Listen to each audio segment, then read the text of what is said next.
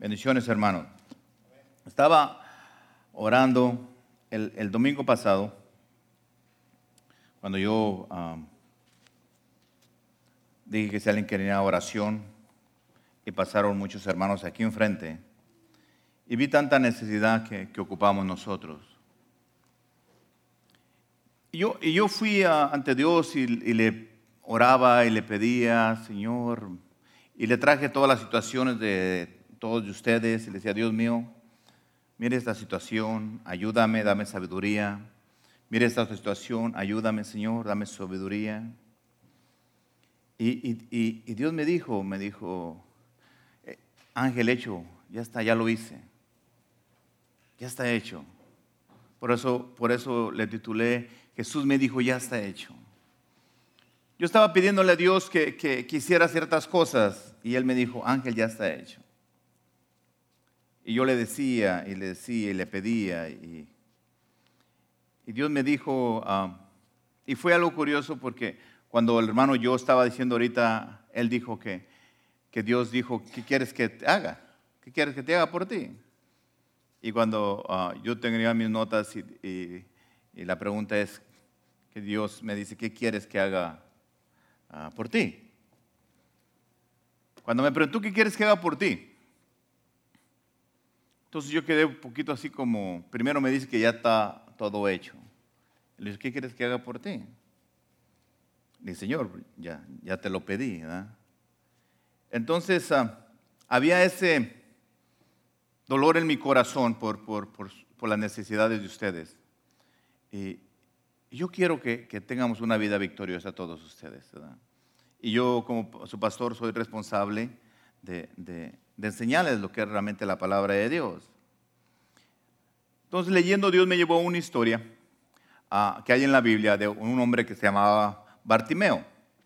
Dice la historia que Jesús y sus discípulos ah, y, y muchas personas iban saliendo de Jericó. Vino Jesús a Jericó, hizo muchas cosas y al último cuando salió, él y sus discípulos y mucha gente lo, lo seguían.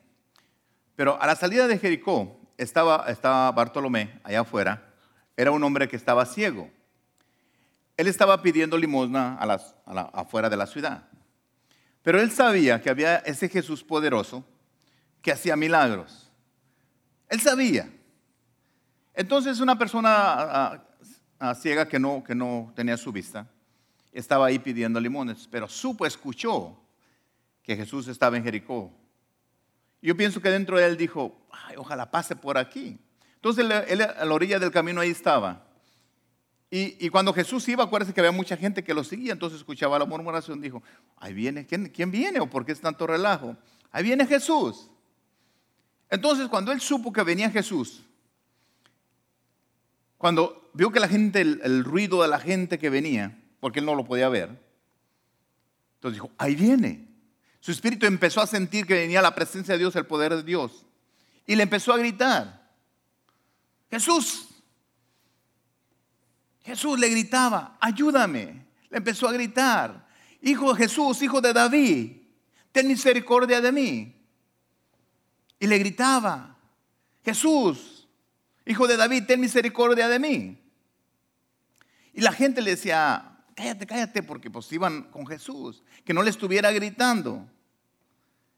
Entonces, pero cuando la gente le decía que no le estuviera gritando, él gritaba más, Jesús, hijo de David, ten misericordia de mí. Y le gritaba más fuerte.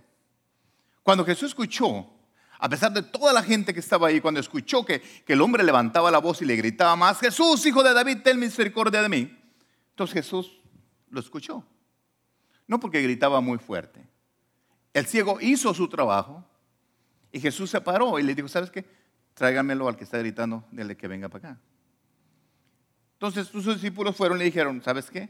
Ven, te está hablando. No tengas miedo que está gritando, ven. Y se lo trajeron a él enfrente. Cuando se lo puso enfrente de él, antes de eso, cuando le dijeron, ven, te habla, este hombre tenía su capa. Esa capa era una forma, ah, puede puede ser una, una- una chamarra o en este tiempo un bordón, donde te señala que eres ciego. Si tú vas por la calle y ves a alguien con lente negro, pues dos cosas, eres cholo o, eres ciego. Entonces, pero, pero si tú traes tu, tu, bordón rojo, tú dices, oh, es una persona que, que no ve. Ah, entonces, iba caminando, entonces, pero antes la gente lo sentaba y les ponían esa ah, capa donde la gente les daba dinero. Allí ponía la gente su dinero. Pero este hombre cuando cuando le dijeron, vente, habla, anda, tiró la capa y se levantó y fue a donde le decían que fuera.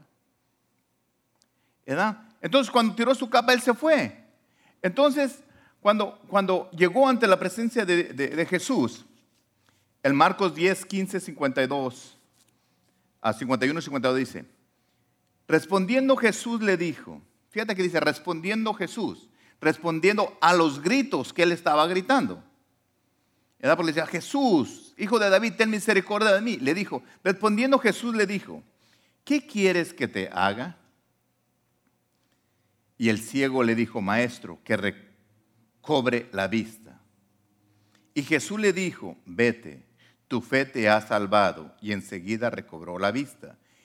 Y seguía a Jesús en el camino.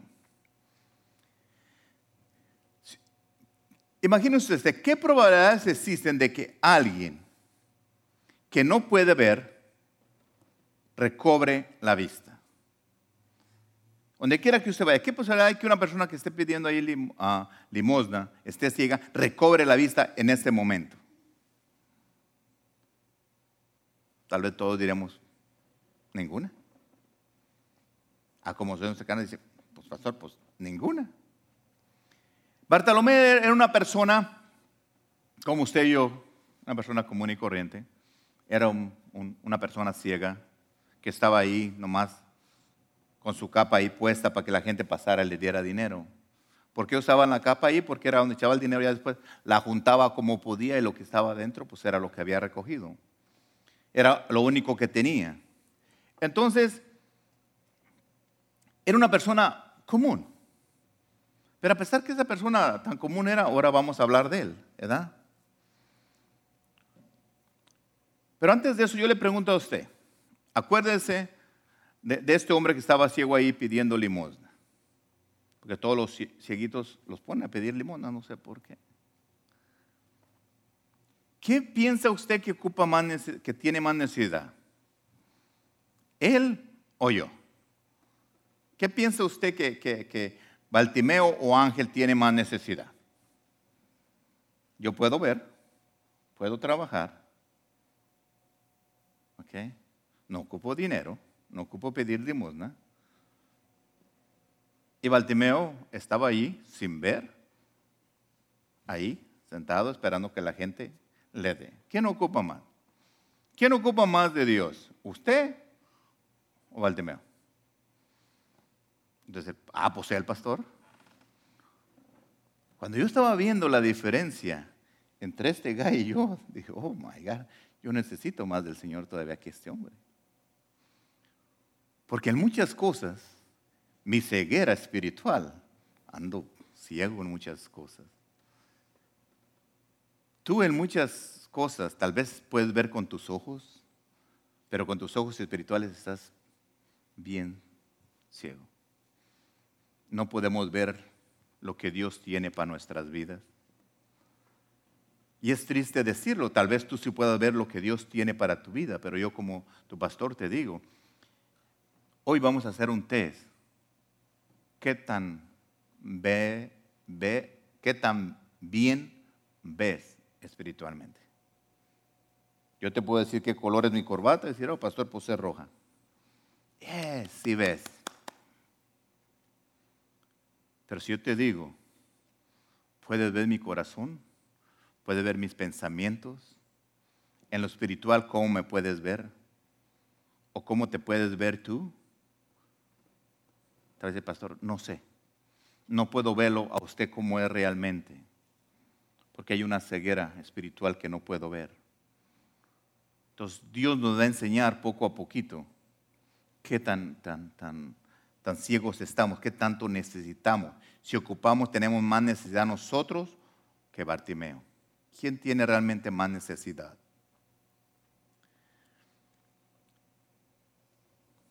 Tal vez este hombre, no tal vez, este hombre necesitaba un cambio en su vida.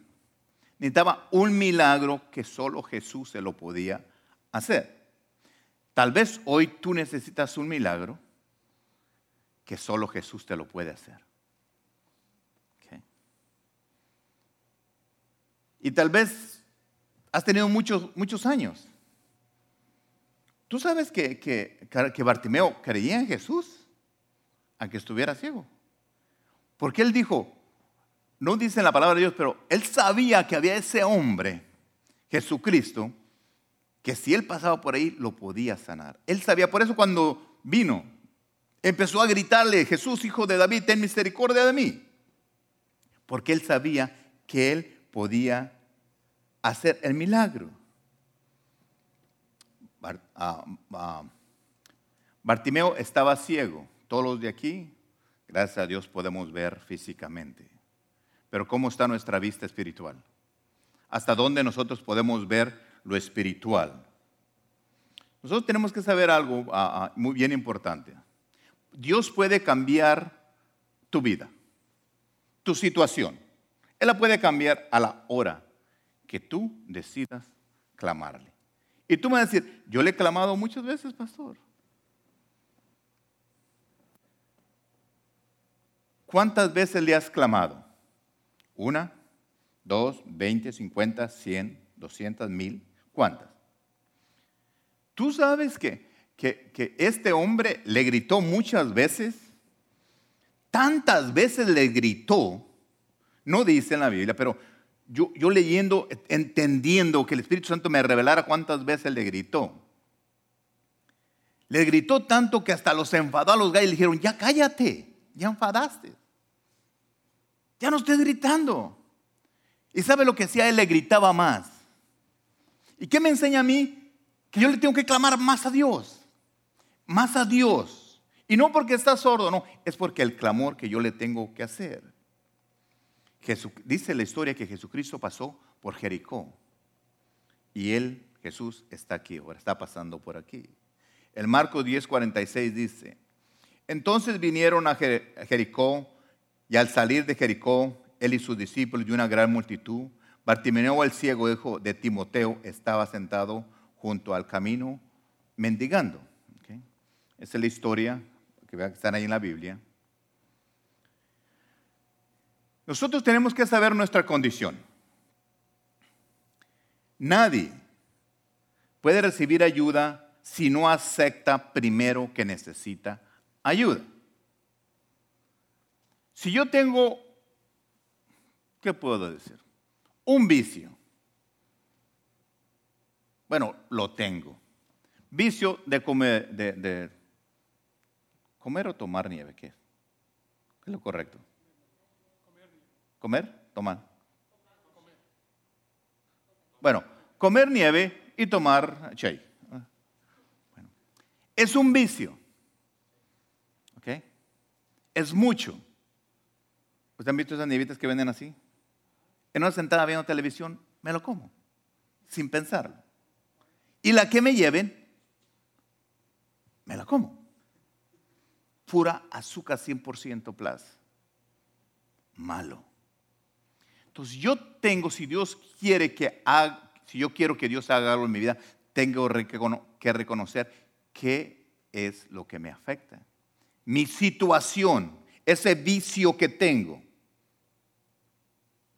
Que yo está ahí, pero ah, lo puedo soportar todavía ahí con pastillitas para la alta presión o para lo que sea, para el diabetes, ahí me lo llevo. Pero tiene que llegar el momento que tengo que yo reconocer mi situación, esto no es correcto para mí. Y tú tienes que reconocer que tu vicio no es correcto para ti. No te está sirviendo. No porque el pastor le guste la nieve y se toma toda la que quiera, tú hagas tu vicio todo lo que tú quieras. No. Tú eres responsable de tu vida. Y aunque espiritualmente todos ustedes es responsabilidad mía, yo voy a hacer mi parte, pero tú tienes que cuidar el templo del Espíritu Santo que Dios te dio también. Tenemos que entender nosotros nuestra necesidad.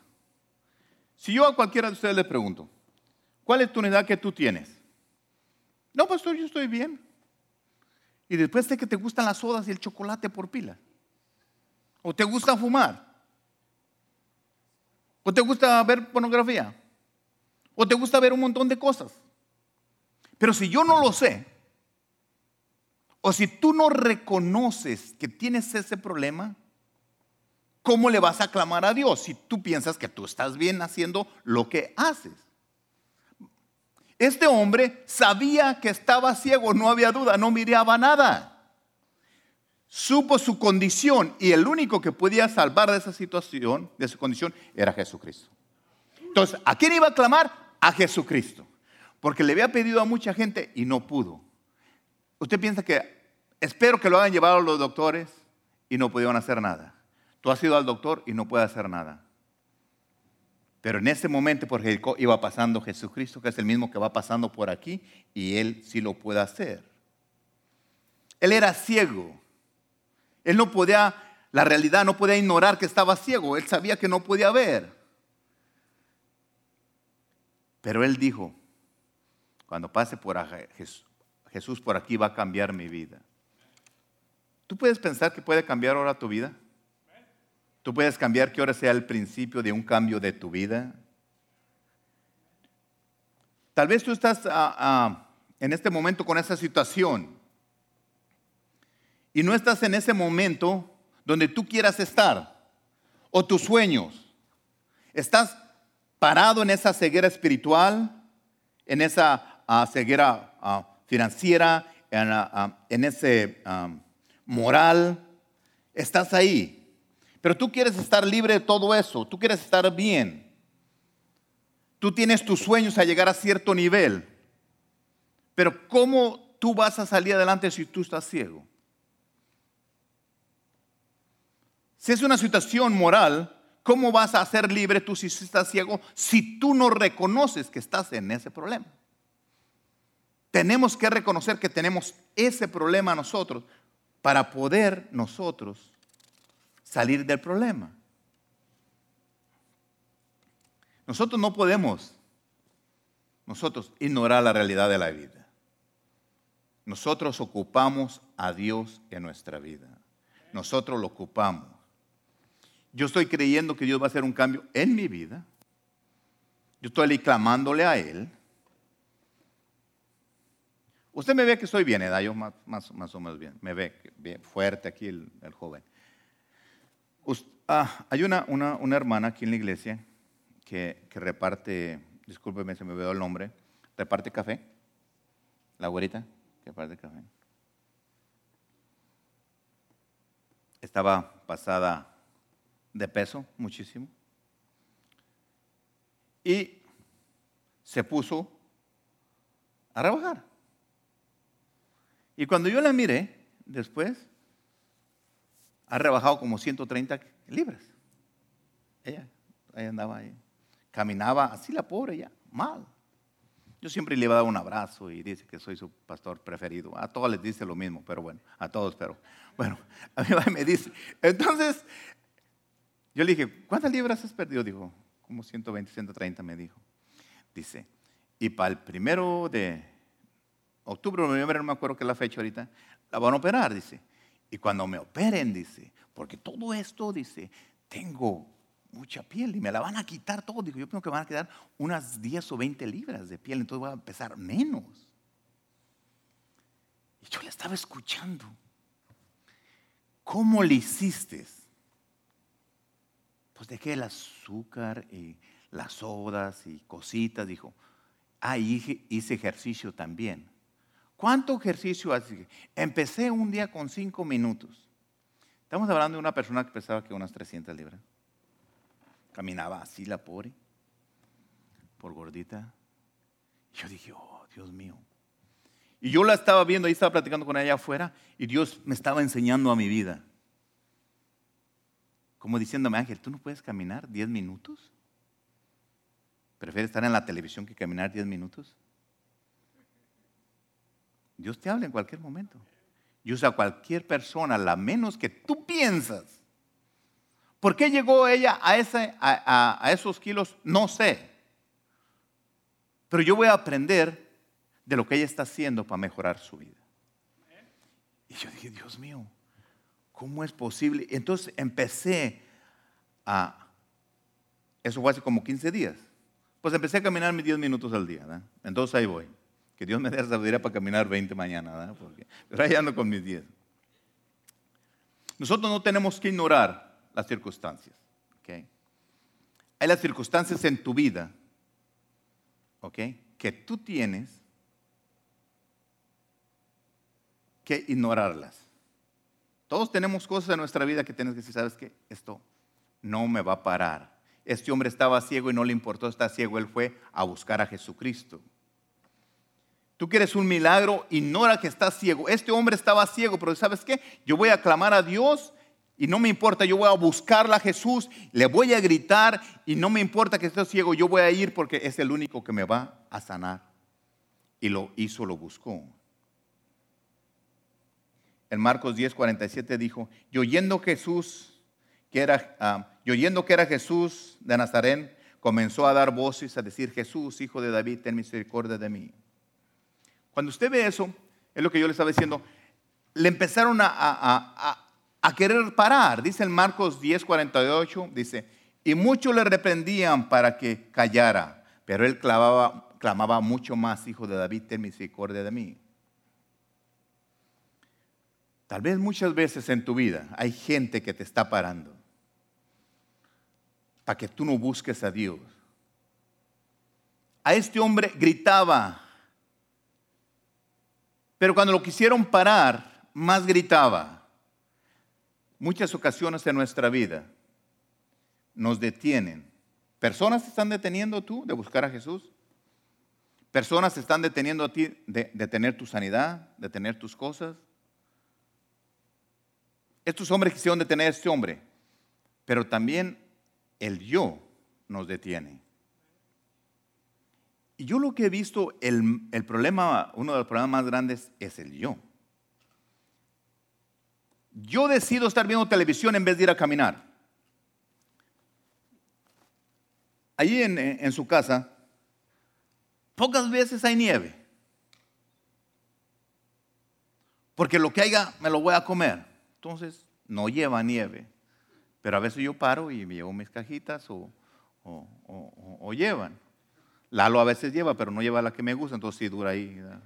Como que al de lo de llevar de la que no me gusta para que no coma. Pero, entonces siempre, de un modo u otro, llega la, la nieve ahí. Bolis, lo que usted quiera, hay ahí. Y todo se acaba así como espuma. En mi casa es una, en su casa es una casa que se come saludable que hay pura cosa buena, buena como verdura.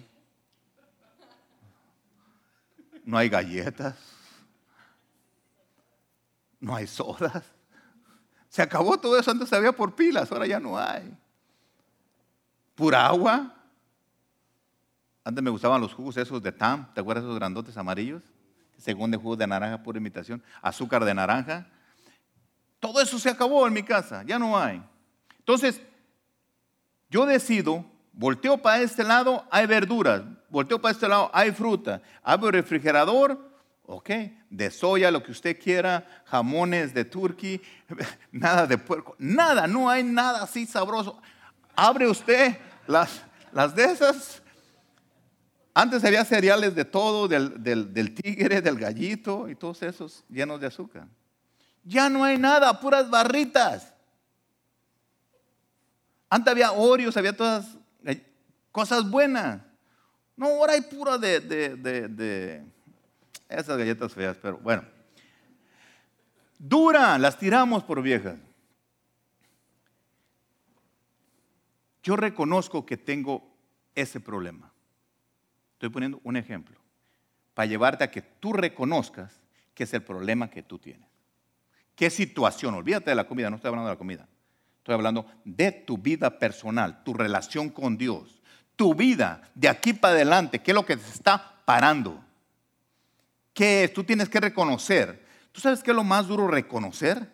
¿Tu orgullo? No es que yo soy así. No, no, no, no, no eres así, no eres orgulloso. Si eres mentiroso, no eres mentiroso, te has hecho mentiroso. Eres rencoroso, es que yo soy así de rencoroso. No, no, no, no eres cuando Dios te hizo en el vientre de tu madre, no te hizo rencoroso. Tú te hiciste rencoroso. Tienes coraje, tienes envidia, no eres envidioso, te hiciste envidioso. Pero, ¿por qué no dices? No, sí, como que tengo envidia, como que tengo odio. Cuando tú reconoces lo que tienes dentro de ti, entonces sí puedes clamar a Dios. Tú no puedes ir a engañar a Dios. Dios, tú sabes que yo amo a la gente. Mm como si Dios no supiera, pues te conozco, Mosco.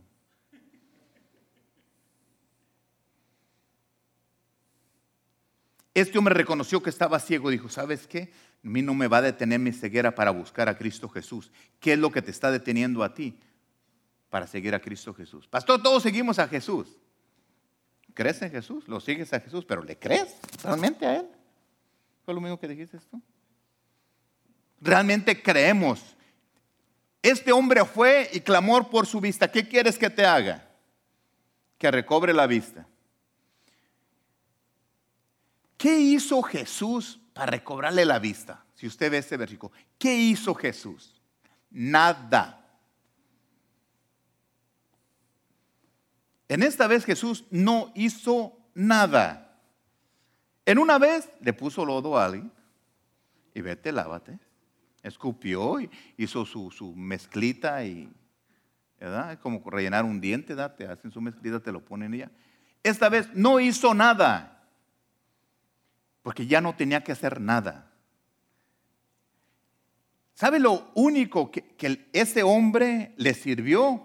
Fue tener fe. Dijo, tu fe, tu fe te ha salvado de la ceguera. Vete, ya estás libre. Y él recobró la vista. Jesús, ¿qué hizo? Nada. Bueno, ¿por qué, ¿por qué agarré este versículo? Porque el mensaje de este día es que Él ya lo hizo todo. Ya no tenía que hacer nada. Por eso le dijo, ¿pero qué hizo este hombre? Se levantó, le gritó. Fue, gritarle es una forma de buscarlo. Le gritó, no escuchó a la gente. No, no, no. Tú estás bien, no necesitas de Jesús. No necesitas cualquier cosa que tú quieras poner en tu vida. Muchas veces no recibimos nosotros, no reconocemos que tenemos una necesidad. Nuestro pensamiento nos dice que no somos dignos, que, que, no nos merecemos. Si tú piensas que tú no te mereces, todas las bendiciones de Dios estás bien mal. Yo reconozco que soy hijo de Dios, soy hijo del rey y todo lo que tiene mi padre también es mío. Tú tienes que saber quién eres tú realmente. Si estás que te sientes menos, que no vales nada, que eso, estás bien mal. Con todo amor te lo digo. Porque yo quiero que tú reconozcas realmente quién eres en Cristo Jesús. El único que puede cambiar nuestra vida, el único que puede ayudarme es Jesucristo. Las circunstancias, las personas, las familias, lo que te puedan decir, que pares, que no busques. No, es ok, todo va a estar bien. Toda mi familia ha sido así, tú también vas a ser así. Toda mi familia tuvo cáncer, vamos a tener cáncer. Toda mi familia tuvo diabetes, voy a tener diabetes. No, no, eso no es así. Dice en Marcos 10, 49. Entonces Jesús, deteniéndose, mandó llamarle, llamarle, y llamaron al ciego diciendo, ten confianza, levántate, te llama. En esta tarde yo te digo, como tu pastor, que Dios, Jesús te está llamando, te dice, yo te digo, ¿sabes qué? Ven a Jesús, ten confianza, levántate, Él te está llamando. Jesús te está llamando.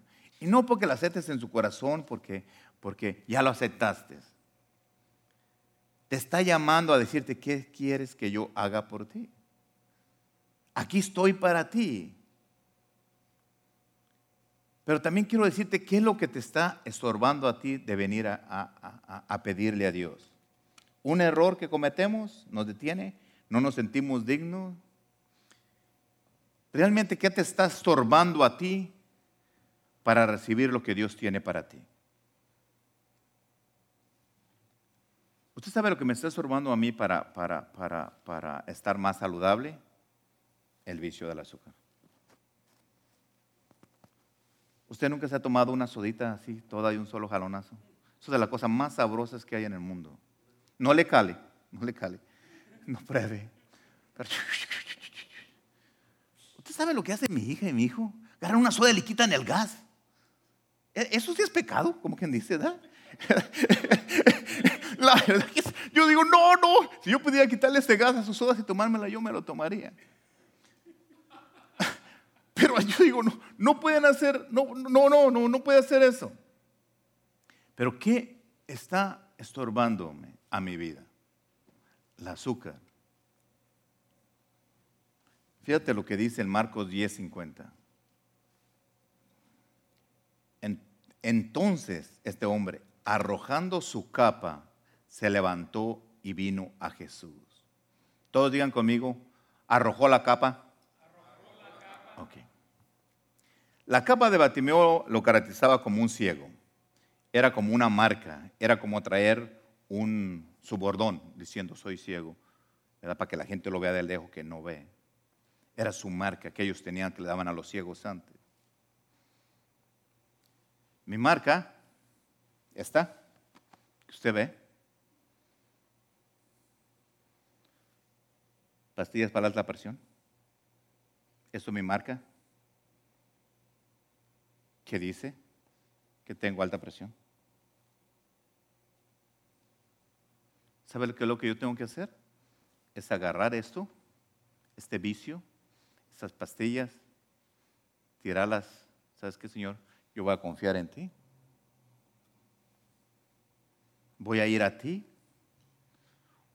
Porque esto que dice que tengo alta presión, esto que dice que soy diabético, esto que dice que soy esto, que soy esto otro, esto que dice que soy sinvergüenza, lo voy a tirar porque voy a buscar mi sanación en Cristo Jesús. Todo lo que te esté deteniendo, la depresión que te está deteniendo, la enfermedad que te está deteniendo, para que tú tengas tu sanidad, tírala. Porque la último de todo es la decisión tuya dejarla. Este hombre, su capa, su cuenta bancaria que tenía ahí, porque era donde la gente depositaba su dinerito, que le daba su dinero, la tiró, ¿sabes qué? Ya no necesito que nadie me da, ya no necesito de nadie, nomás necesito, Señor, tú me vas a dar mi sanidad. Es tiempo que tú tires, que no ocupes de nada más, nomás que ocupes de Jesucristo. Y que te levantes tú y tú vayas a Él y sabes qué? No, no, Dios no te va a bendecir, Dios no te va a sanar, Dios no te va a arreglar esa situación. Ah, cállate, mejor no le estés gritando al Señor, ya nos enfadaste con tus gritos. A mí no, yo siempre voy a gritar, Jesús, hijo de David, ten misericordia de mí, porque siempre voy a ocupar de Él. Y cuando yo diga que ya no ocupo de Él, entonces se va a acabar. Porque siempre, mientras que esté esta carne, yo voy a necesitar de Jesús. En Marcos 10:51 dice, respondiendo Jesús le dijo, ¿qué quieres que te haga? Y el ciego le dijo, maestro, que recupere la vista. Yo no sé tu situación qué tan, qué, tan dura sea. Si es más difícil que de, que le Bartimeo. Lo que sí sé, que como seres humanos nosotros necesitamos a Cristo en nuestro corazón. Si tú ves la, necesidad que tenía este hombre y la tuya, ¿cuál es más grande? Porque no importa qué tan grande sea, Jesús tiene la respuesta para tu vida. Pero tienes que tirar todo lo que te está estorbando. Tienes que tirar, si es depresión, ¿Sabes qué depresión no tiene? No te quiero conmigo, ya no te necesito, ya me has tenido tú atado. Este coraje me tiene atado, ya no te quiere, te voy a dejar. Agarra tu capa, tírala. Como tú le quieras llamar a tu capa, como tú le quieras poner el nombre en tu vida que tú tengas. La desesperación, lo que sea, quítatela y corre a Jesús. Tal vez tu necesidad no sea física. Tal vez puedas ver bien. Yo uso lentes para verlos mejor, para que no se me duerman. Y si se me duermen, nomás estarlos cuidando para hacerle seña a otro, anda ahí para que no se me duerma, despiértalo. Pero ocupo para ver mejor. ¿Por qué? No sé qué pasó, qué, qué mal hice para que se me eh, afectara la vista. Creo yo que cuando estudié computación no usaba, puede ver bien, y salía caliente de la computadora y le eché la culpa a eso. A lo mejor el azúcar. No sé qué pasó. Total de que los ocupo para ver. Entonces, ¿qué es realmente lo que tengo? Yo tengo que saber qué tengo para ir a Jesús. Cuando yo reconozco mi situación, mi pecado, mi vicio, mi situación, entonces yo puedo correr a Cristo y decirle, este hombre sabía que estaba ciego. Mire, pastor, era bien fácil saber que él estaba ciego, él no podía ver. Sí, pero yo sé, ¿en qué me equivoco? Usted no necesita estar ciego o, para ver, para saber realmente qué hay dentro de usted, qué realmente nos está pasando. Pero Dios quiere cambiar nuestras vidas. Yo nomás quiero que tú escuches que Dios te dice de qué quieres que te haga. ¿Tú qué le pedirías a Él? ¿Qué quieres que te haga? Imagínate Jesús enfrente de ti preguntando, ¿qué quieres que te haga? ¿Qué le responderías tú? Jesús cambia mi vida. Jesús cambia mi situación. Ahora Jesucristo está pasando por aquí.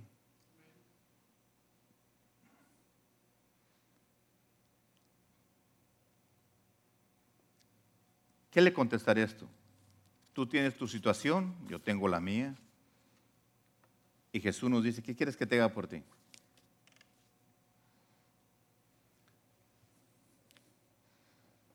Piénsalo, ¿qué quieres que te haga por ti? Cuando Jesús le dijo, a Bartolomé le dijo, ¿qué quieres que haga por ti? Él rapidito le contestó, que recupere mi vista, Señor es hecho. Tu fe te ha salvado. Pero a veces nosotros no nos animamos a pedirle a Dios por nuestra situación. Hermano Israel, ¿me puede, orar por mí? Pastor, ¿puede orar por mí? Está bien, lo puede hacer. No tiene nada de malo. La palabra de Dios dice, llama, si alguien está enfermo, tiene una necesidad, pase, eh, llame a los ancianos de la iglesia. Eso es bíblico.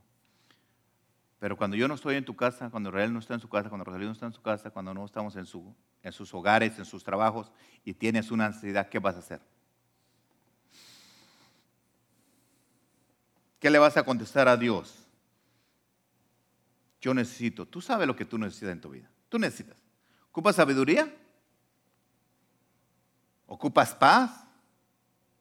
¿Ocupas tranquilidad?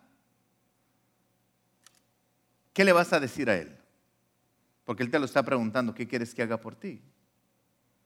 Aprovecha la oportunidad de que Dios está contigo en todo el tiempo que está aquí.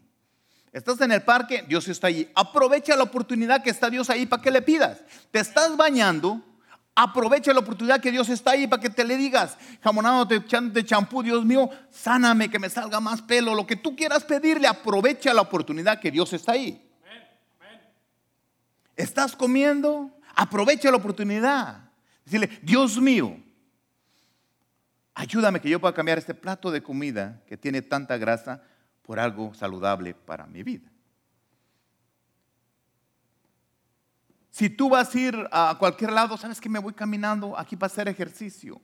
Aprovecha que Dios te dio, nos dio estos pies para que podamos caminar. Entonces es decisión de nosotros, al fin de todas las cosas es decisión de nosotros. ¿Qué tenemos que hacer? Si Dios te dice, ¿qué, qué quieres que haga por ti? Tú debes de conocer tu situación, ignorar las circunstancias. Bueno, yo tengo este problema aquí, pero ¿sabes qué? Voy a no más, la ignoro, la dejo fuera de mi vida y voy a, buscar a Jesús, porque a veces acarreamos. Aquí el hermano una vez lo ha mostrado que tenemos un montón de problemas. Venemos, Dios mío, ayúdame, te lo dejas aquí y cuando te vas de regreso te los llevas para atrás. Es tiempo que nosotros dejemos todas esas cosas atrás. ¿Qué tienes que quitar tú en tu vida para recibir tu milagro? ¿Qué tienes que quitar? La flojera de levantarte y clamar a Dios. La flojera de no leer la palabra de Dios. de levantarme y decir, Dios mío, deja leer qué me vas a hablar ahora. ¿Qué voy a hacer? ¿Qué tienes que quitar en tu vida para recibir tu milagro? Porque hay algo. Este hombre tuvo que quitar su capa. ¿Sabes qué? Esta donde yo recojo mi dinero, mi sustento, se la quitó. Ya lo importó. Ya no voy a ocuparla. Porque ahora Dios me va a dar mi vista y yo ya voy a poder hacer mis cosas como una persona normal. El Marcos 10:52 dice, y Jesús le dijo, vete, tu fe te ha sanado. Y enseguida recobró la vista y siguió a Jesús. Dice, tu fe te ha salvado. Jesús le dijo, tu fe te ha salvado. Ya lo había hecho Jesús, ya sabía. Jesús, cuando yo estaba pidiendo, eh, eh, yo decía, Dios mío, ayúdame, ayúdame. Yo quiero que mis hermanos reciban su bendición. Y Dios me decía, ya está hecho, Ángel. Y me decía, ya está hecho, Ángel, ya está hecho, Ángel. Pero yo le pedía y le pedía por ustedes y, por las situaciones que estaban pasando. Llegó el momento que Dios me dijo, simplemente cree que ya lo, créeme Ángel, que ya lo hice en la cruz. Yo quiero, yo quiero que tú y yo creamos, que recobremos nuestra vista espiritual y que sigamos a Jesús todos los días. Si Jesús dijo está hecho, es porque está hecho. Pero Ángel quiere más. Y quiere más. Señor, yo quiero esto. Señor, yo quiero esto. Señor, yo quiero mi sanidad. Ya la tienes, Ángel, ya te la di. Quiero mi salvación. Ángel, ya está hecho. Ya, ya, la tienes. Señor, Quiero tener amor. Ya está hecho. Ya lo hice en la cruz para que tengas el amor. Señor, quiero sabiduría. Ya está hecho. Ya lo hice. Pídela, recíbela, es tuya. Pero nosotros, ¿qué hacemos? Mire, cuando, cuando yo estaba orando y pidiendo el Señor las escrituras, yo en mi casa era como que, como que Dios me estaba diciendo, Ángel, ¿qué ¿Cómo te puedo decir para que me entiendas tú? Para que me creas, para que veas, para que entiendas, para que sientas que lo que hice en la cruz, todo está hecho. Y nosotros no reconocemos que lo que Jesús hizo en la cruz ya está hecho para nosotros. Pero nosotros queremos más y más. ¿Cómo? ¿Cómo hermanos? ¿Cómo Dios nos puede decir que ya lo hizo? Tal vez te preguntarás, ¿por qué lo hizo? ¿Por qué fue a la cruz por ti, por mí? Porque te ama, porque me ama. Él fue y hizo lo que tenía que hacer. Pero, ¿cómo no lo puede decir Él? A cada uno de los que estamos aquí, los que saben mucho, los que saben poquito, los que están empezando, los que ya están Ah, han estudiado y todo. ¿Cómo Dios te puede decir a ti cuánto te ama? Porque parece que con lo que hizo no es suficiente. ¿Cómo te lo puede decir a ti para que lo entendamos nosotros? ¿Cómo nos lo puede decir Dios si ya lo hizo todo en la cruz? ¿Cómo quieres que Dios te diga ya está hecho, consumado es. Puedes tener lo que tú quieras, lo que tú quieras. Lo que pasa es que a veces lo que yo quiero no es acuerdo a lo de Dios. Quiero de acuerdo a mi carne. Y eso Dios no te lo va a dar. No te enojes cuando pides cosas para tu carne. Dios no está cumpliendo antojos. Se levantó con ganas de no cumplir antojos.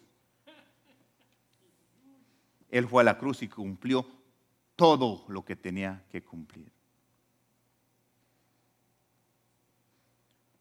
¿Cómo quieres que Dios te diga a ti que está hecho para ti? Si tú buscas aquí en la Biblia, vas a encontrar la respuesta de lo que tú quieres. Tú me dices, pastor, yo quiero mi sanidad. Ah, búscala. Aquí dice en Isaías que ahí está disponible para ti. Si tú quieres ah, ah, ah, sabiduría, búscala, en Santiago ahí está. ¿Tú quieres vivir haciendo cosas buenas? Ok, pues ve, lee Efesios, sabes encontrar que fuiste creado. Él ya las creó todas las cosas para que tú andes en ellas. ¿Tú crees que Jesucristo hubiera otra vez a la cruz para complacerte? No, ya lo hizo. Yo, cometía ah, un error seguido y todavía de vez en cuando lo cometo, ¿verdad? Cuando mi esposa se puso mala, fui y le, clamaba a Dios y le pedía a Dios mío, pues sánala. Dale su sanidad, Señor, y le clamaba a Dios y le lloraba a Dios. Y, ahora que estaba preparando este mensaje, Dios me trajo eso a mi vida. Dice, ¿que tú no oraste, le pusiste la mano y viste mi mano sanándola? ¿Qué estabas pidiendo después en el hospital? Si yo ya lo había hecho. Tú piensas que tú le... El hermano dijo, cuando era del bautismo, tú no ocupas bautizarte para ir, para ir al cielo, para tener tu salvación. No me pidas que vaya a la cruz otra vez para salvarte. No, ya fui. Quiero que te bautices porque yo lo hice. Tú dices que quieres ser igual que yo, que te use, quieres hacer las cosas que yo, que yo hice, ¿da? Te sientes muy, muy, muy, muy, muy grande que quieres hacer las cosas que, que, que yo hice. ¿Sabes lo que Dios dice? Lo que Jesús dijo. Estás bien equivocado. Tú vas a hacer cosas más grandes de las que yo hice. Yo le platicé a mi hijo una, una, una, una, una cosa que, que no lo van a entender mal, espérense que acabe. Dice que, que la mujer está loca. Quiere parecerse al hombre, quiere ser como el hombre. está mal. La mujer es más, más, más sabia que nosotros. Entonces, ¿para qué quiere parecerse a nosotros? Quédate como eres, sabia. ¿Entendieron? Nosotros el hombre quiere que la mujer, no. Cuando yo leí la palabra de Dios un día y dice que Dios hizo a la mujer para ayudar al hombre, yo dije, wow, quiere decir que este angelito ocupa de Lourdes. Para eso Dios la formó. Entonces no soy yo tan, tan, como un sobrino mío que le decimos el salsita porque se cree, se cree tapatío el gae, ¿verdad? Entonces, entonces no soy tan, tan, tan, ocupo. Dios me manda a mi compañera para que me ayude. Porque Él dice, hizo la mujer para la ayuda idónea. Por eso nosotros tenemos que amar y querer a nuestras esposas y respetarlas, porque es la ayuda que, que nosotros como hombres ocupamos. Pero el hombre a veces pensamos que yo soy la cabeza y tú aquí. No, no, no. Por eso es bueno leer la Biblia para reconocer. Yo cuando veo a Lourdes la veo como mi esposa o la veo como la que me va a ayudar. Dice que la hizo para que fuera mi ayuda. Entonces, ¿cómo, cómo ve las cosas? La mujer, cuando estaba diciendo eso que le di a, Jessie, que, que, ¿sabes que la mujer está bien loca, quiere, quiere, quiere ser como el hombre? Si Dios la hizo más sabia para que ayude al hombre. Quiere decir que, que hay muchas cosas. Y estaba, hay muchas cosas más que dice que, que a la mujer a, tú le das un esperma y te da un hijo. Tú le das unas verduras y te da una comida. Tú le das amor y te da un hogar. Y un montón de cosas que estaba hablando bien de la mujer. Lo que la mujer cambia las cosas. Lo que con poquito una mujer tiene, te lo multiplica. Estoy hablando a ti como mujer, porque yo quiero que tú nunca te sientas menos. Dios te hizo para que ayudes al hombre, no para que seas su sirvienta. ¿No dijo o dice? ¿Dice la Biblia que seas sirvienta? Dice que seas cabeza y no sirvienta. Porque el domingo platiqué que quiero que seas cabeza y no seas cola. Porque la Biblia dice, no a la aplicación, no sé por qué alguien tenía que escuchar esta palabra, que tú, Dios te hizo para ayudar al hombre. Si Dios haga querido que yo fuera tan inteligente, no ocupara mujer. Pero algo en mi vida yo necesito y solo voy a tener mi ayuda por parte de mi mujer. Para eso fue criada. Para que ayude al hombre. usted puede decir, pastor, pues lo ayudó a que pecara al hombre, ¿da? La mujer. Pero no. El hombre la descuidó. La dejó sola, que ando platicando con la víbora. Cuidadito con que tú, esa tu mujer que ande platicando con, con la víbora. No, es cierto porque le va a meter un montón de cosas y te la va a poner a contra. No, que no te mande, tú mándalo. No, no se trata de, de, mandar, se trata de que estés en un acuerdo en Cristo Jesús. Pero volviendo, volviendo al mensaje, ponte de pie por un, un segundo.